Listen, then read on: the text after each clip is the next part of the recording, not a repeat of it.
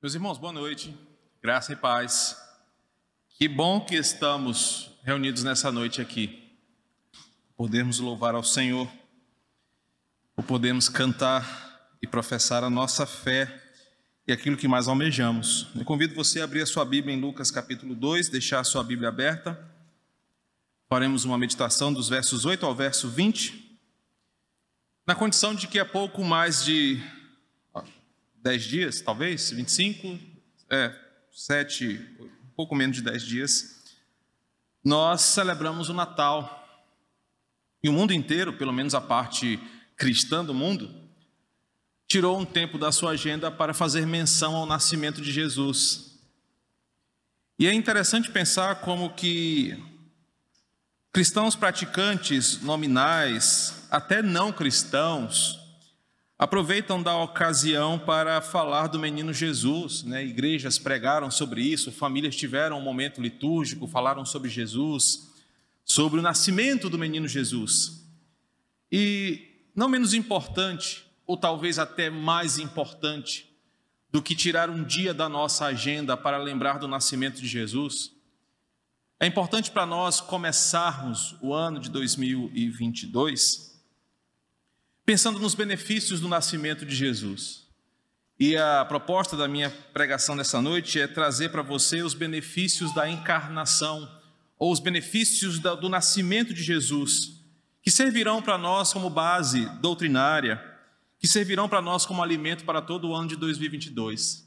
Então, embora pareça que nós só falemos do nascimento de Jesus na época natalina, eu escolhi esta mensagem para a primeira mensagem de 2022 para que você entenda que o feriado de Natal, que nós celebramos há poucos dias, que nos falou do nascimento de Jesus, tem efeitos que duram por toda a nossa caminhada ao longo do ano de 2022. Eu quero convidar você a olhar para Lucas capítulo 2, dos versos de 8 a 20, e eu quero destacar nessa noite alguns pontos que farão com que você saia daqui motivado, obrigado, empolgado e por não dizer entusiasmado por entender que o feriado que nós celebramos há poucos dias serve para nós como inspiração para caminhar em Jesus ao longo de todo o ano, e esse será o motivo da nossa alegria, sermos abençoados, temos sido abençoados pelo nascimento de Cristo e por causa da sua vida e morte e sua ressurreição, os benefícios dessa ação de Deus chegam, chegaram até nós e nós somos muito agraciados. Vamos ler, ler o texto dos versos 8 ao 20, havia naquela mesma região pastores que viviam nos campos e guardavam o seu rebanho durante as vigílias da noite. E um anjo do Senhor desceu aonde eles estavam, e a glória do Senhor brilhou ao redor deles, e ficaram todos tomados de grande temor. O anjo, porém, lhe disse: Não temais, eis aqui vos trago boa nova de grande alegria, a qual será para todo o povo. É que hoje vos nasceu na cidade de Davi o Salvador, que é Cristo, o Senhor. Isto vos servirá de sinal: encontrareis uma criança envolta em faixas e deitada em uma manjedoura. E subitamente apareceu com um anjo uma multidão da milícia celestial, louvando a Deus, dizendo: Glória a Deus nas maiores alturas e paz na terra entre os homens, a quem Ele quer bem. E ausentando-se dele os anjos para o céu, diziam os pastores uns para os outros: Vamos até Belém e vejamos os acontecimentos que o Senhor nos deu a conhecer. Foram apressadamente e acharam Maria e José, e a criança estava deitada na manjedoura. E vendo, divulgaram o que tinha sido dito a respeito deste menino. Todos os que ouviram se admiraram das coisas referidas pelos pastores. Maria, porém, guardava todas estas palavras, meditando-as no coração. Voltaram então os pastores, glorificando e louvando a Deus por tudo o que tinham ouvido e visto, como lhes fora anunciado. Espírito Santo, fala conosco, Pai. Queremos sair daqui abençoados pela palavra, não apenas com a voz daquele que prega, mas com a voz do Senhor que fala através desse instrumento, e que a tua palavra encontre uma verdade, é, mostre uma verdade profunda em nós e para nós nessa noite. E seja conosco em nome de Jesus. Se você tem Netflix na sua casa, você certamente já ouviu falar de uma série que chama The Crown. É uma série exibida que conta um pouco da vida da realeza britânica durante o último século. Né? Se você gosta de séries legais, históricas, essa, nessa série você pode ver de perto como é a vida da rainha Elizabeth e também de toda a sua família. É uma série muito legal, muito interessante, com um bom conteúdo. A série mostra o mais alto padrão social que um ser humano pode desfrutar nesse mundo. É a família real britânica, seus privilégios, as suas regalias, mas também o poder de carregar uma coroa real. É uma série que vale a pena ser assistida. Nós aqui do Brasil, nós sabemos muito pouco sobre isso, sobre o que é mensurar a grandeza de fazer parte de uma família real como aquela ali. Nós não estamos acostumados com a vida de ter por perto uma monarquia e reis e rainhas e príncipes perto de nós. Quando nós assistimos algumas reportagens, quando você vê alguns documentários ou algumas entrevistas, você só consegue imaginar de longe o que é fazer parte da realeza. Mas aquela série nos mostrou que, mesmo sendo distante de nós, muitas mulheres aqui queriam ser princesas ou rainhas, e muitos homens aqui queriam ser príncipes, reis, e tudo aquilo que aquela série mostra. Né? Você ter uma ideia, eu acho que você lembra como a TV mundial, ano passado, transmitiu o sepultamento do príncipe Philip, o marido da rainha Elizabeth. Como que a televisão parou para mostrar o sepultamento do Duque de Edimburgo. Ou até mesmo, talvez você não tenha assistido isso esse ano, mas você vai lembrar que vários anos atrás, a televisão e o mundo pararam para transmitir os fatos sobre a morte da princesa Diana. Mas também você deve ter lembrado que nos últimos anos, não importa se no Brasil ou na Inglaterra, os casamentos da, da família real, os nascimentos, todas as grandes cerimônias foram transmitidas para que o mundo veja como vive a realeza. Nascer numa família assim deve ser bom demais, eu não imagino o que é que seja isso. Mas imagina você acordar, não estar preocupado com boleto, dormir, não preocupado com nada do que tem que fazer um reles mortal. E na época do, que eu assisti o seriado, tem uma cena que é muito importante, marcou meu coração. Em uma das séries, eles mostram uma, da, uma das crises da família britânica quando a monarquia está perdendo força na Europa. E o Duque de Edimburgo, numa cena o banquete real estava servido para um simples almoço daquela família, e aquela mesa bonita, farta, com muita coisa, e ele levanta assim a tampa e fala: Poxa, carne de, eu não lembro qual era o animal, de novo esse mês. Não, eles não sabem que eu não gosto de repetir o mesmo prato no mesmo mês. Aí eu imaginei, né, aqui em casa, quantas vezes a gente não come o mesmo prato, né, o resto de um dia vai para o outro, vai para o outro, até acabar né, a última gota. Mas nascer numa família assim é muito bom. A notícia daquela família como sendo a família mais importante de um reino é muito legal. Ser a sensação do momento, a expectativa de ser o novo rei, a expectativa de ser o, o homem do momento pode ser uma coisa muito legal. Se você já viu na vida real, as pessoas vão para as ruas, para os pubs, para os jardins, para as praças, comemorar o nascimento de um filho da realeza é quase que uma final de campeonato brasileiro aqui. As pessoas vão comemorar o nascimento de um novo filho. Por quê? Enquanto houver um novo herdeiro, sempre haverá uma coroa. E é importante percebermos como nós nos empolgamos em saber que alguém sempre sentará no trono real, mesmo não tendo nada a ver com eles. O texto que nós acabamos de ler Pode não parecer, mas relata uma notícia de um nascimento da realeza. Do jeito que nós lemos, em nada se parece com o nascimento do rei, do príncipe, da família britânica.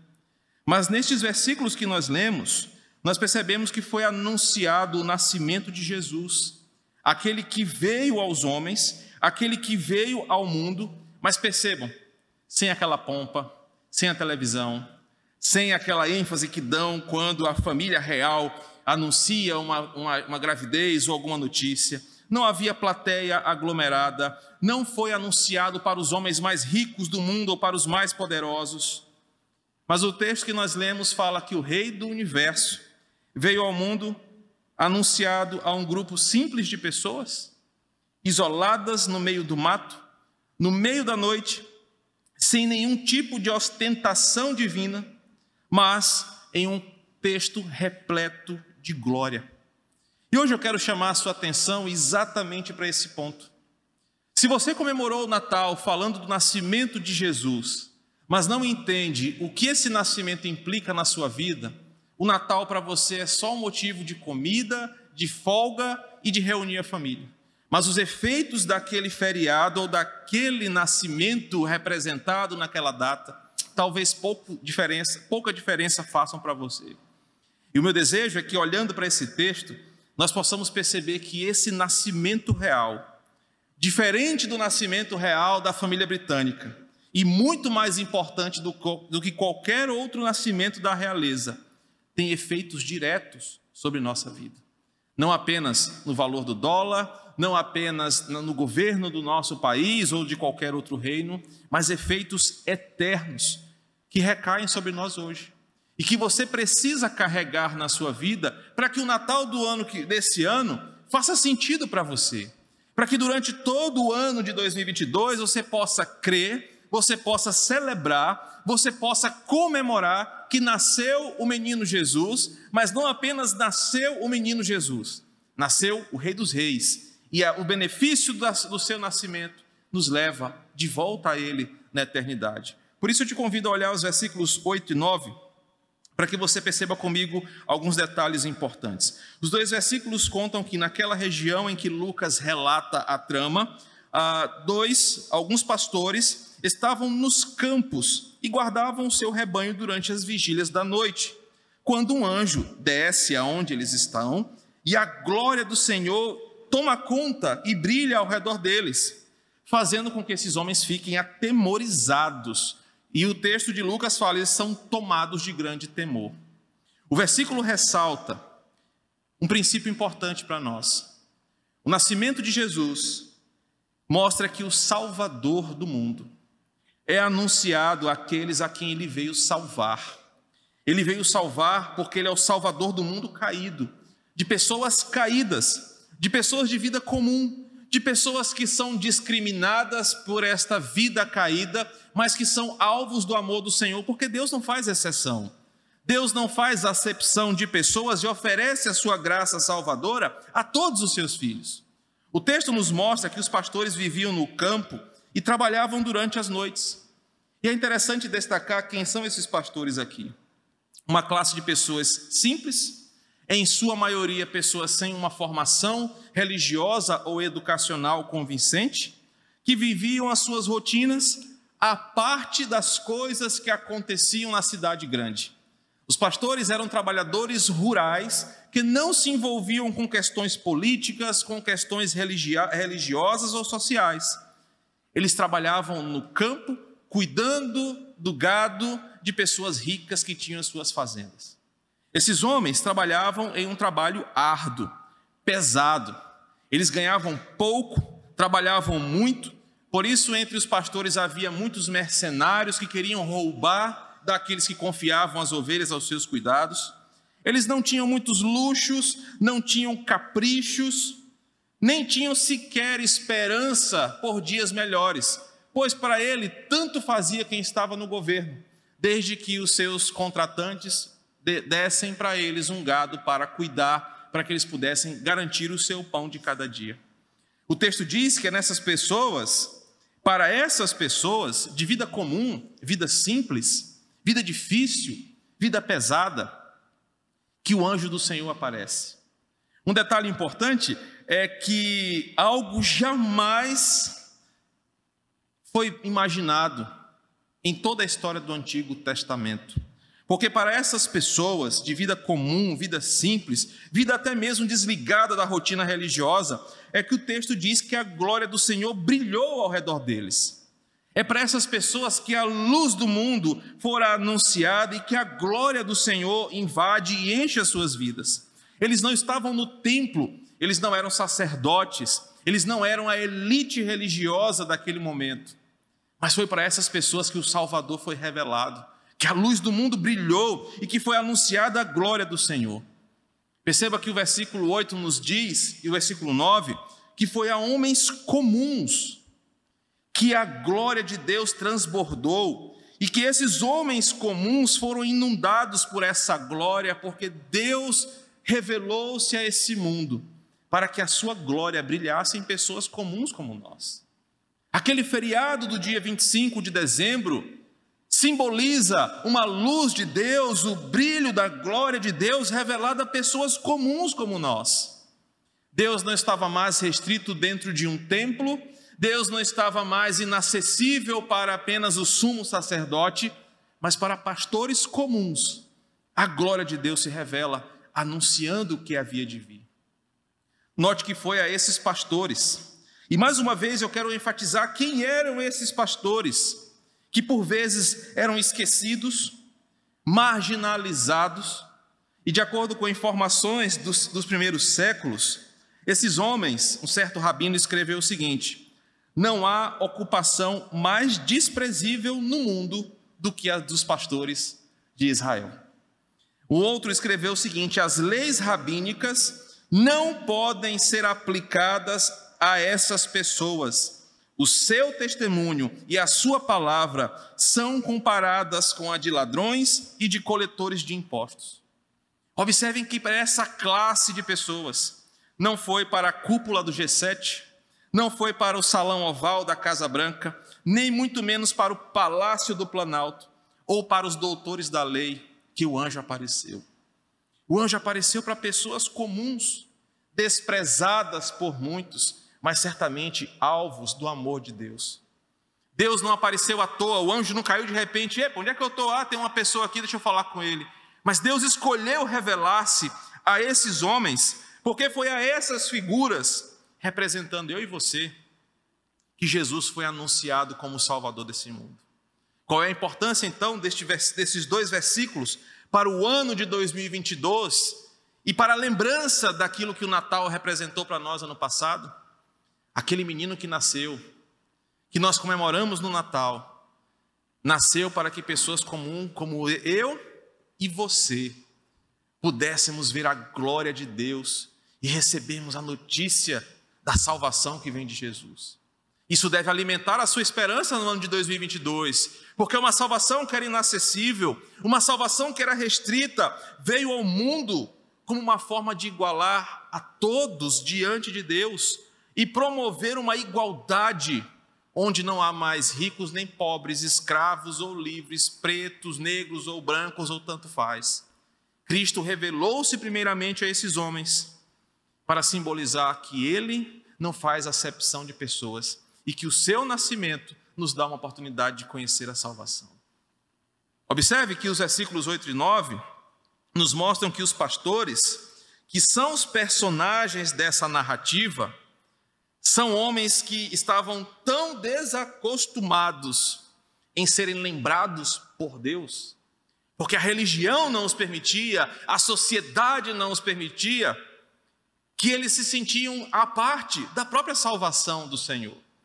Um certo escritor diz que os pastores eram identificados à distância quando chegavam nos comércios, quando chegavam nas tabernas, quando transitavam pelas ruas. Porque o pastor não andava cheiroso, ele andava com seus pés sujos de esterco de cabra, as suas roupas fedorentas por causa do trato com os animais. Eles não tinham a frequência do banho, do asseio, porque ficavam ao céu aberto. De dia o calor escaldante os fazia suar, à noite o mesmo frio secava o suor do seu corpo. Não eram pessoas agradáveis de estarem perto, porque eles tinham uma vida difícil.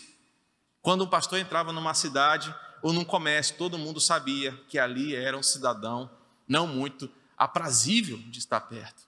Mas é a essas pessoas que o texto fala que Deus foi anunciado, que Cristo foi anunciado. E eu faço a seguinte comparação conosco. O nascimento de Jesus, celebrado no Natal, nos mostra que no ano de 2022, pessoas dessa mesma condição espiritual entrarão por essa porta. Ou talvez você seja uma dessas pessoas com uma condição miserável de vida espiritual. Talvez você seja desprezado pelos seus amigos, pela sua família, você se sinta um lixo espiritual, você se sinta alguém que não é aceitado, aceito pelas pessoas ao seu redor. Talvez você se sinta esquecido. Talvez você se sinta até mesmo desprezado pelas pessoas que você mais ama e considera. Mas os versículos 8 e 9 nos ensinam que quando o anjo anuncia a chegada de Jesus, e no versículo 9, a glória do Senhor brilha ao redor deles, esses homens são agraciados com a manifestação de Deus. Como isso alimenta o nosso 2022? Se você está aqui, você pode até ser igual a esses pastores aqui, mas isso mostra que a glória de Deus brilhou na sua vida, porque Cristo está te dando a oportunidade de caminhar o ano todo com. Por isso que no final do versículo 9, a reação desses homens é serem tomados de grande temor. Eles ficam literalmente apavorados com o que estão vendo. Por quê? Eles achavam que a glória de Deus, a presença de Deus, o poder de Deus era algo restrito ao templo aos religiosos, aos sacerdotes, ao sumo sacerdote. Mas eles veem que lá no campo da noite, no meio do mato, fedendo a cabra, a xixi de bicho, a cocô de bicho, apareceu o anjo para anunciar a vinda do Salvador. Meu irmão, isso nos traz também uma aplicação muito importante. Deus não esperou, Deus não vai fazer com que um anjo desça do céu de forma milagrosa para revelar-se a você num lugar especial, como se apenas na igreja A, com o pastor B, no lugar C é que Deus fala. Deus vai ao encontro dos seus, assim como ele foi ao seu encontro para te salvar e te resgatar. Ele vai aonde você está para te chamar através do apelo da palavra, para que você conheça a glória do Salvador. E longe de temer, se apavorar, longe de se desesperar com a presença de Deus inundando o seu coração.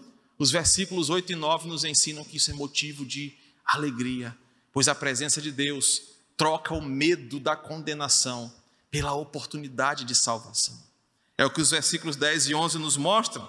Os versículos 10 e 11 continuam o texto que após o anjo acalmar o coração daquelas pessoas, então imagina a confusão. O texto diz que de repente aparece um anjo, eu imagino os pastores tudo, corre doido, corre, corre, pega as tuas coisas, sai fora, sai fora, aquela confusão, desespero, e o anjo, e pô, relaxa, calma aí, fica tranquilo, fica sussa, sou eu, fica quieto. Depois do anjo acalmar aquela galera, fica na tua. Aqueles homens olham, veem que é um anjo do céu, e o anjo diz: Não temam, eu trago uma boa nova para vocês. Eu trago uma notícia de alegria e não de condenação. Eu não vim para cá para trazer juízo sobre vocês. Eu vim para trazer uma notícia de alegria, não só para vocês, mas para todo o povo. E aí o versículo 11 vai nos contar qual era essa notícia. Mas qual é o princípio destacado aqui que vai nos alimentar durante todo o ano de 2022? A graça de Deus é revelada pela boa nova uma boa nova que lança fora todo o medo e transforma o medo em esperança. É isso que o nascimento de Jesus, comemorado há poucos dias atrás, nos representa ao longo de todo o ano. Para que você não lembre de Jesus apenas no Natal, mas os benefícios do seu nascimento ecoem durante o ano de 2022. É que a graça de Deus, ela é revelada pela boa nova, e a boa nova lança o medo fora e transforma o medo em esperança. Como eu disse, os pastores devem ter ficado apavorados. A gente deve imaginar aquela situação de um desespero. Eles viram algo inédito. E naquele contexto, vale ressaltar que o mundo estava mergulhado em densas trevas espirituais, não diferentes de hoje. Mas os escritores falam que naquela época em especial não havia movimento profético, não havia esperança messiânica, havia uma confusão de quem seria o Messias, não havia um aparente mover de Deus, cada um seguia a sua facção religiosa. As trevas que dominavam o mundo desde a queda do Éden estavam espalhadas sobre aquele lugar. As pessoas estavam desacreditadas que Deus faria alguma coisa. Roma oprimia o povo de Israel. O último Messias que se levantou numa revolta fora morto e executado com muitos dos seus seguidores. Aqueles homens estavam desacreditados. Mas o que acontece é que quando aqueles anjos aparecem, aquele anjo aparece, perdão, aqueles homens ouvem uma outra verdade. O medo que eles tinham, a desesperança que eles tinham, a agonia de coração, Às vezes a, a preocupação com o pão do próximo dia, com o que seria da próxima estação, como lidariam com as questões militares, sociais do seu dia a dia, parafraseando como seriam as eleições desse ano, como seria a questão da vacina, como seria agora a questão da gripe, como o mundo ficaria economicamente nos dias seguintes. Ao invés desse medo, dessa insegurança, os, os homens ouvem uma outra mensagem, e a mensagem do versículo 11 é essa: é que hoje vos nasceu na cidade de Davi o Salvador, que é Cristo, o Senhor. Como isso é importante para nós? Como nós nos aproximamos desse texto? Porque nós estamos parecidos com esses homens aqui. Os versículos 8 e 9 mostram que pessoas comuns, vivendo a sua vida comum, pessoas que são desprezadas, que não são ouvidas, que vivem às vezes sem esperança, já estão desacreditadas no governo, já estão desacreditadas na bondade humana, não conseguem projetar coisas boas para o ano seguinte, estão vivendo suas vidas. Mas o versículo 8 e 9 mostra que é para essas pessoas que Cristo aparece e é anunciado, nos dando uma esperança. Agora, nos versos 10 e 11, nós nos aproximamos desse texto, porque, mesmo em um cenário totalmente desfavorável para qualquer esperança, existe uma boa nova que transforma o medo em esperança que lança fora o medo e nos dá motivos para continuar acreditando. E é exatamente por isso que este é o primeiro sermão de 2022. Para que você entenda que, apesar do cenário desfavorável para o seu comércio, para o seu trabalho, para a sua escola, para o seu ministério, para a sua saúde, o anjo revelou-se a pessoas comuns para dar uma boa notícia: o Salvador nasceu. O Rei dos Reis está vivo, o Senhor do universo está entre nós. A salvação do mundo estava agora visível, a promessa se cumpriu, todo olho poderia ver, toda mão poderia tocar, e a mensagem do anjo transforma o medo do meu coração em esperança. A mensagem do anjo era: nasceu o redentor, o Cordeiro de Deus que tira o pecado do mundo habita entre vocês. O Verbo se fez carne Cristo está entre os homens. E o que, que isso representa? Meu irmão, talvez 2022 seja de fato um ano difícil. Não crie expectativas demais em coisas que podem te decepcionar. Não decepcione-se facilmente com as coisas do mundo caído. Talvez a falta de esperança esteja tentando engolir o teu coração. Mas lembre-se do que o anjo falou para aqueles homens: Jesus nasceu, o Salvador nasceu para cumprir uma promessa que era de resgatar o seu povo. Essa é uma notícia muito maior e mais importante do que qualquer outra notícia. E por isso que quando aqueles homens ouvem aquela notícia, eles são impactados por ela. Porque o que era medo se transforma em esperança. O que era exclusão social se torne uma inclusão divina.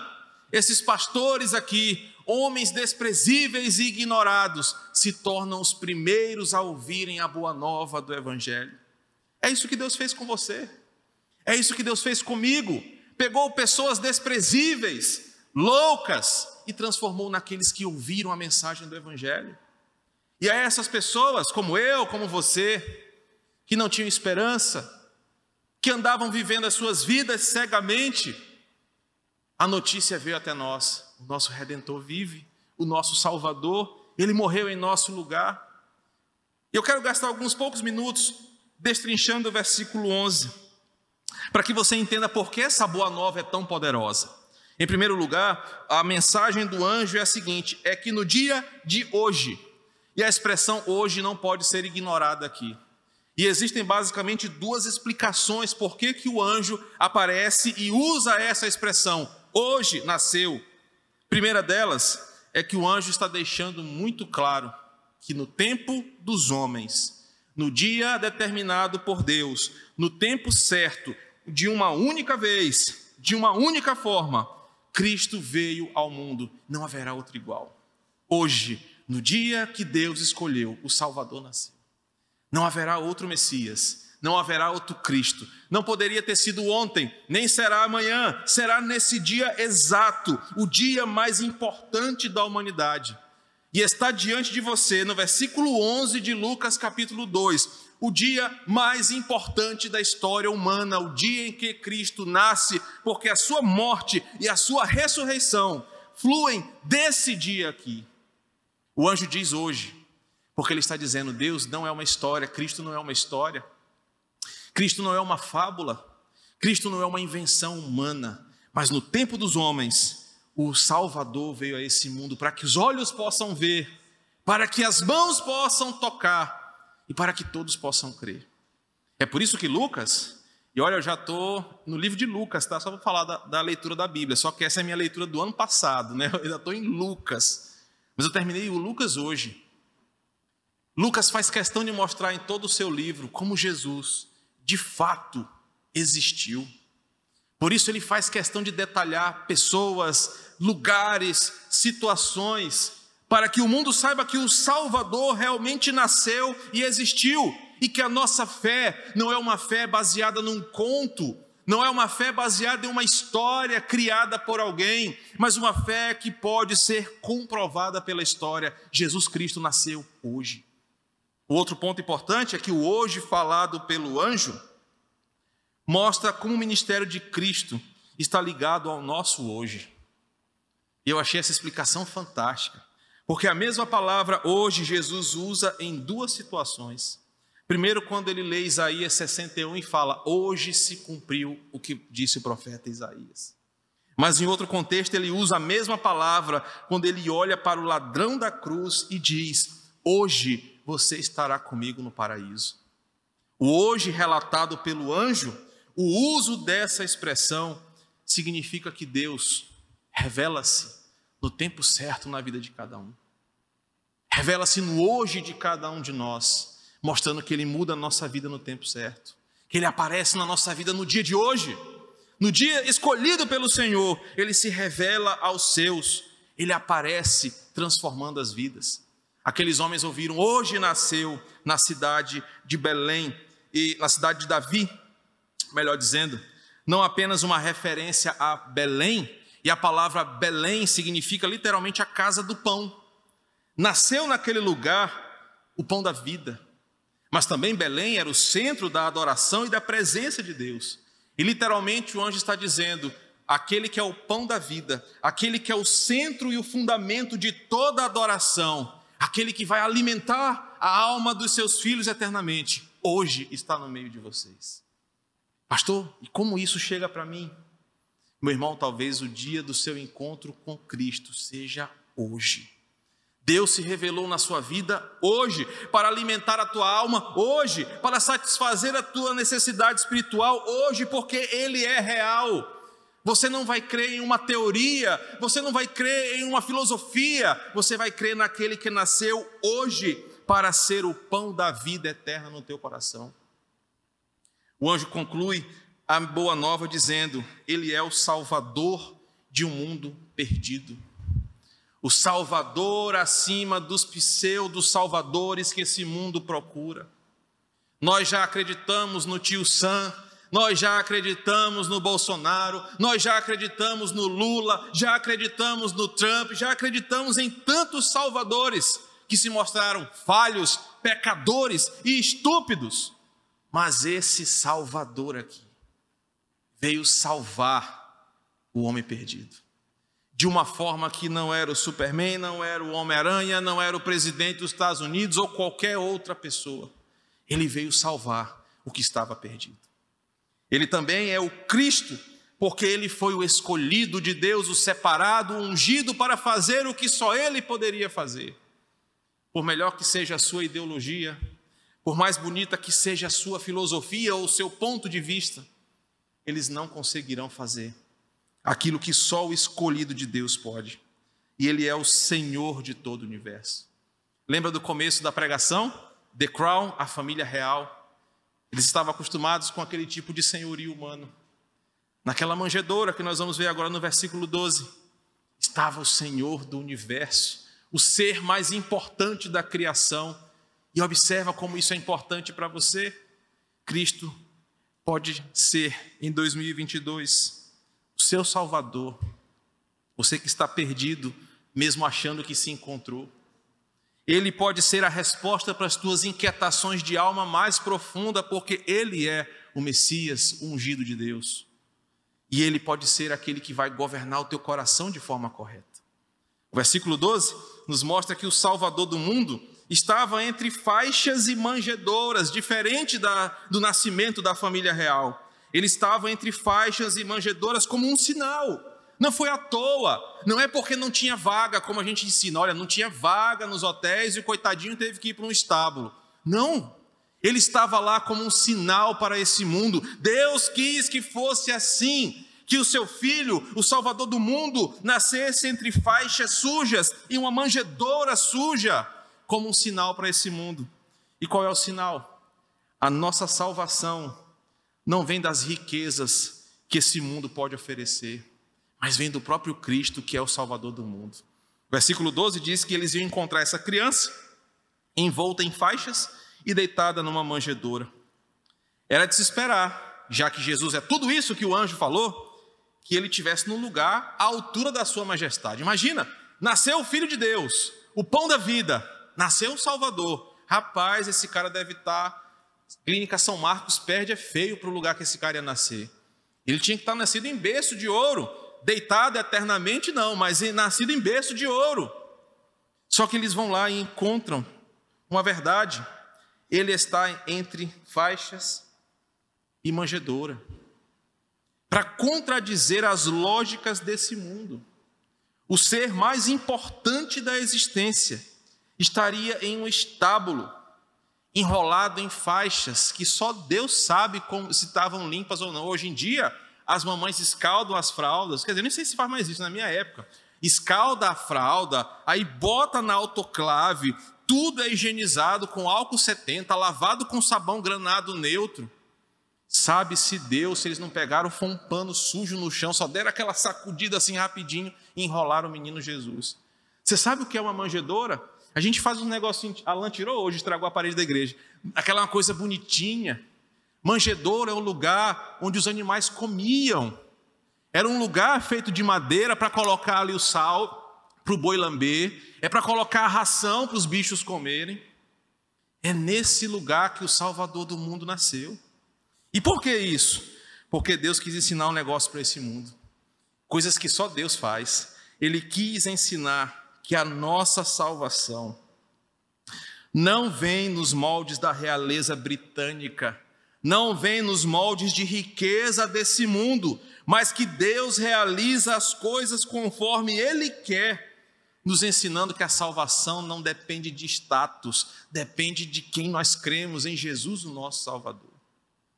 E aí, o Filho de Deus veio ao mundo de forma humilde, pois ele, que era o dono de tudo, não precisava provar nada para ninguém. E quando eu preparava essa mensagem, eu lembrei de como eu sou pobre. É, eu comprei um relógio novo, os irmãos nem perceberam, nem elogiaram meu relógio ainda. O cara está com um relógio parecendo do Faustão, aí sacode, prega, sacudindo para o povo ver. É, o pastor está com um relógio bacana. O dono do mundo não precisava provar nada para ninguém. Ele veio no estábulo, porque ele tinha tudo. E não era isso que ele queria transmitir. Ele veio entre faixas e manjedouras para mostrar que ele não precisava do favor dos homens, porque ele que era a salvação do mundo, o mundo que era beneficiado com o seu nascimento e com a sua glória. O estábulo, a manjedoura, foram um lugar separado para que o mundo ouvisse a seguinte mensagem: Você não tem o que oferecer para Deus. Você não pode oferecer nada para Deus. Só Deus pode dar o que você precisa. Isso é importante para ser 2022. Ah, pastor, eu estou aqui. Eu mereço uma posição no conselho da igreja, pastor, porque olha o meu dízimo: 78 mil reais. Só perde para o de Chicó, que é 73. Pastor, eu mereço que Deus me responda, porque se alguém que já leu a Bíblia nessa igreja fui eu, alguém que ora foi eu. Meu irmão, se você ouviu de algum pastor dizer que você tem algo para oferecer a Deus, a não ser a sua miséria, a não ser a sua condenação e a sua súplica por salvação, você foi enganado a vida toda. Deus não precisa de você para nada. Deus não quer o que você tem a oferecer porque Ele é o dono de tudo. E é isso que essa mensagem nos ensina. Ele veio entre faixas e manjedouras para mostrar que esse mundo não tem nada a oferecer a Jesus, mas aquele menino humilde, ele era a glória que esse mundo precisava receber. E como é que isso se aplica a você nessa noite? Seja agradecido, porque Deus não considera o que você tem. Seja agradecido, porque o Senhor de tudo se humilhou para nascer numa manjedoura, para que você estivesse aqui hoje. Como é que isso vai te levar em 2022? Senhor, obrigado. Lembra do publicano? Que nem ousava olhar para o céu enquanto o fariseu olhar, orava de si para si mesmo. Senhor, obrigado, porque eu não podia comprar a minha salvação. Eu não merecia a salvação, mas o Senhor fez por mim aquilo que ninguém poderia fazer. Continuando o texto, os versos 13 e 14 nos mostram a grandeza desse Salvador, porque o primeiro louvor reflete a imensidão da sua glória. De novo, os, os pastores tiveram outro susto. Se eles tinham algum problema de miocardite por causa da vacina, eles teriam morrido nesse dia. Primeiro, porque aparece o anjo. E aí o versículo 13 fala que subitamente, a palavra que Lucas usa é de repente, inexplicavelmente, mas de forma sobrenatural planejada, apareceu uma grande parte do exército do céu. A palavra milícia celestial é uma grande porção dos exércitos celestiais. Agora imagina a loucura. Os anjos tudo armado com armadura, é exército, o termo que ele usou aqui. E de repente aquela formação militar, aí talvez se tivesse um pastor ali mais em pecado, um ex-assembleano ali, vixe, agora que eu vou para o inferno, descobriram o meu pecado. Falando isso do meu cunhado ali, que é ex-assembleano. É, vixe, estou lascado. Mas o que ele faz? Os anjos Versículo 13 diz: eles começam a louvar. E o louvor do versículo 14 exalta aquele menino. O que, que esses versículos nos ensinam?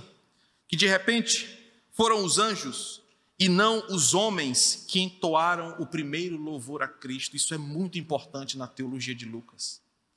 Os primeiros a louvarem a Cristo não foram homens caídos, mas foram seres celestiais que estavam ali exaltando a nobreza e a majestade do Deus encarnado, nascido no estábulo como o supremo Salvador do universo.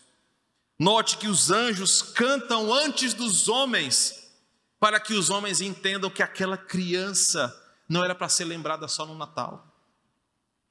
Para que aquela criança não fosse só tida como um menino frágil que nasceu numa manjedoura, para que você reúna a sua família no fim de ano mas quem estava ali era o Senhor dos senhores, o Senhor dos exércitos, o Todo-Poderoso. Então eles louvam a esse bebê, e isso deve ser o seu motivo de louvor durante todo esse ano. Você não deve louvar a Cristo ou lembrar dele só no Natal. Você deve lembrar de Jesus todos os dias desse ano, porque é isso que os céus fazem. Os céus cantam a glória de Deus. Por isso que toda semana você deveria agradecer a Deus por ter um domingo aqui para louvar ao Senhor. O versículo 14 mostra que esse hino celebra a Deus. Jesus é exaltado porque o Pai é exaltado com o nascimento daquela criança. Isso mostra que Deus tem um propósito maior, e o propósito está no versículo 14: é a paz entre os homens, a quem Deus quer salvar. Cristo veio para nos fazer ter paz com Ele. Meu irmão, me permita fazer mais uma aplicação desse versículo aqui. Talvez você está procurando paz interior. Está na moda agora as pessoas quererem paz interior. E aí elas vão procurar a paz de Deus na yoga. Não, eu vou para uma cachoeira. Ou então, não, eu vou correr, porque correndo eu encontro paz comigo mesmo e faço uma atividade física. Esse tipo de paz não satisfaz a guerra do teu coração pode até te fazer algum bem, mas não resolve o problema do teu coração, porque você está em guerra não é com a balança, você não está em guerra com os seus pensamentos, você está em guerra espiritual contra uma condenação que há no seu coração, o pecado que habita em você e que te levará para o inferno. Essa paz só Cristo pode oferecer. E é isso que o texto aqui nos ensina. Aquela criança que você comeu, lembrou dele lá no Natal, é aquela criança que te trouxe a possibilidade de ter paz verdadeira com Deus. O texto continua, e eu quero chegar finalmente já no versículo 20, porque esse intervalo aqui é um relato de como eles vão até a Belém, como eles encontram a família, como eles contam essa notícia. Mas eu quero chegar no versículo 20, porque meu tempo já está chegando também ao fim.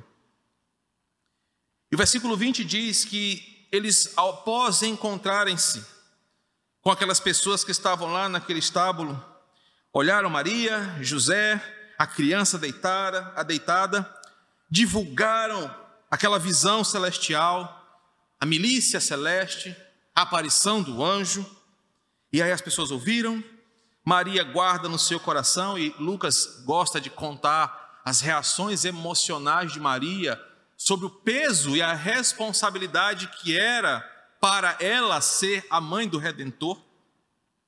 Mas o versículo 20 termina assim: Voltaram então os pastores, glorificando e louvando a Deus por tudo o que tinham ouvido e visto, como lhes fora anunciado.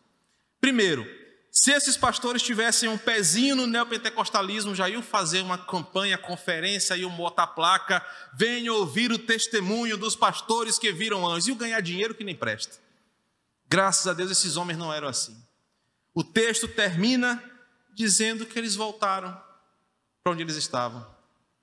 Eles não voltaram para um lugar especial. Olha, eu vi Jesus, pai. Eu aqui, o anjo apareceu. Tá doido? É, fala comigo direito. Respeita a minha história. Eles não voltaram assim. O texto fala que eles voltaram. Voltaram para o mesmo lugar que eles estavam. Para ficar fedendo ao animal sujo. Para ficar à noite acordado, protegendo de lobo, de ladrão. Só que o texto mostra que eles voltaram diferentes. Não diferentes como esse mundo gosta de fazer. O texto diz que esses homens, esses pastores, que eram desqualificados para testemunhar, eu já li dois relatos de mestres rabínicos daquela época. Aqueles homens que não eram qualificados para testemunhar, aqueles homens que eram fedidos, eram sujos, que eram desconsiderados para serem aceitos em alguns lugares, que não eram recebidos nos templos, primeiro voltaram sendo os primeiros que viram a Jesus. E em segundo lugar, aqueles desqualificados se tornaram os primeiros mensageiros da boa nova. Isso vai refletir no que vai ser a igreja daqui para frente. Deus não está esperando pessoas importantes para anunciarem Sua palavra. Ele usa um pastor, ele usa uma ex-prostituta, ele usa uma mulher comerciante que enrolava todo mundo, ele usa um perseguidor, ele usa um coletor de impostos, ele usa um covarde, porque ele não quer que apenas as pessoas ricas desse mundo sejam porta-vozes da sua mensagem. Esses desqualificados voltam para pregar, para falar sobre o Salvador. Observem que agora esses homens voltam para casa voltam para o seu rebanho, voltam para a sua vida no campo, para a sua rotina pesada, eles voltam para a sua vida cheia de dificuldade, eles voltam para a sua vida comum. Sabe por quê? Cristo não quer que você saia da sua vida e viva numa bolha, numa redoma de vidro. Não, eu não falo mais com fulano porque fulano é ímpio. Não, eu não faço mais isso porque agora eu sou da lei dos crentes. Esses homens voltaram para a vida deles comuns. Eles voltaram para a rotina dele, porque isso é evangelho. É a mesma pessoa, no mesmo lugar, só que com o coração transformado, que agora glorifica e louva a Deus, como o texto diz. Cristo não quer que você mude a sua vida por uma mera religiosidade. Ele não quer que você abandone a sua família, seus amigos, seu trabalho, porque agora você virou crente, mas Ele quer que você volte para lá, para que você glorifique a Deus lá onde você está, para que você louve a Deus onde você está. Essa é a noção de evangelho. Não é tirar você do seu convívio porque você agora é espiritual. Se fosse hoje, esses pastores, irmão, nem me toca porque os anjos estão aqui ao meu redor, você pode se lascar. Mas eles voltaram e viram o Senhor.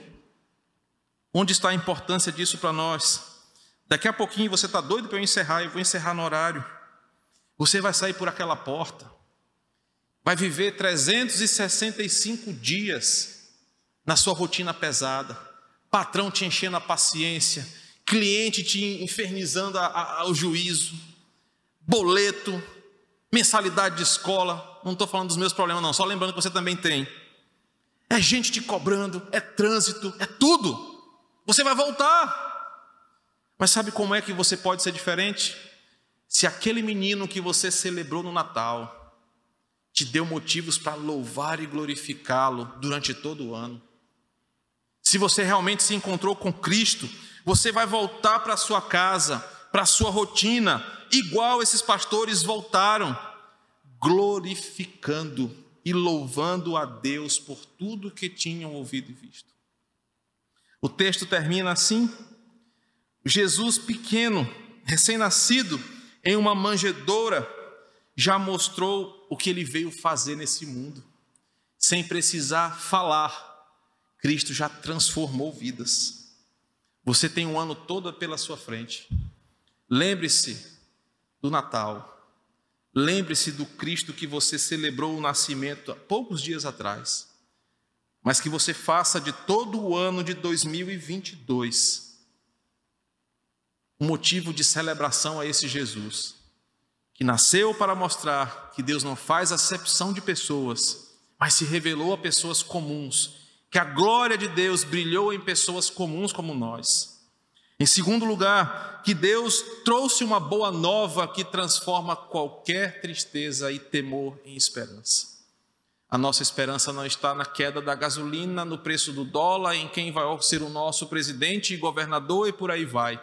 A nossa esperança é que o Salvador, o Senhor e o Cristo está entre nós, nos chamando para si. E por fim, o encontro com esse Cristo louvado por anjos, exaltado por quem Ele é, nos coloca de volta para onde a gente veio, louvando e glorificando a Deus. Que o seu ano de 2022 seja marcado por isso. Que Deus te abençoe. Vamos orar. Pai, obrigado pela tua palavra. Obrigado por esse profundo e impactante texto que nos leva a pensar em nossas motivações para o ano de 2022 ouvir sobre como Jesus revela-se em glória, é anunciado em poder no texto de Lucas, nos serve de combustível para adorar ao Senhor durante todo esse ano. O nosso Redentor vive, nos chama para si, é Senhor sobre nós, é Rei glorioso. Obrigado, Senhor, porque tu tens nos ensinado a viver para a tua glória, e é isso que desejamos. Temos muitos desafios à frente, mas sabendo a quem adoramos e em quem cremos, nós podemos caminhar firmes. E é assim que nós te adoramos. Te louvamos por tudo em nome de Jesus.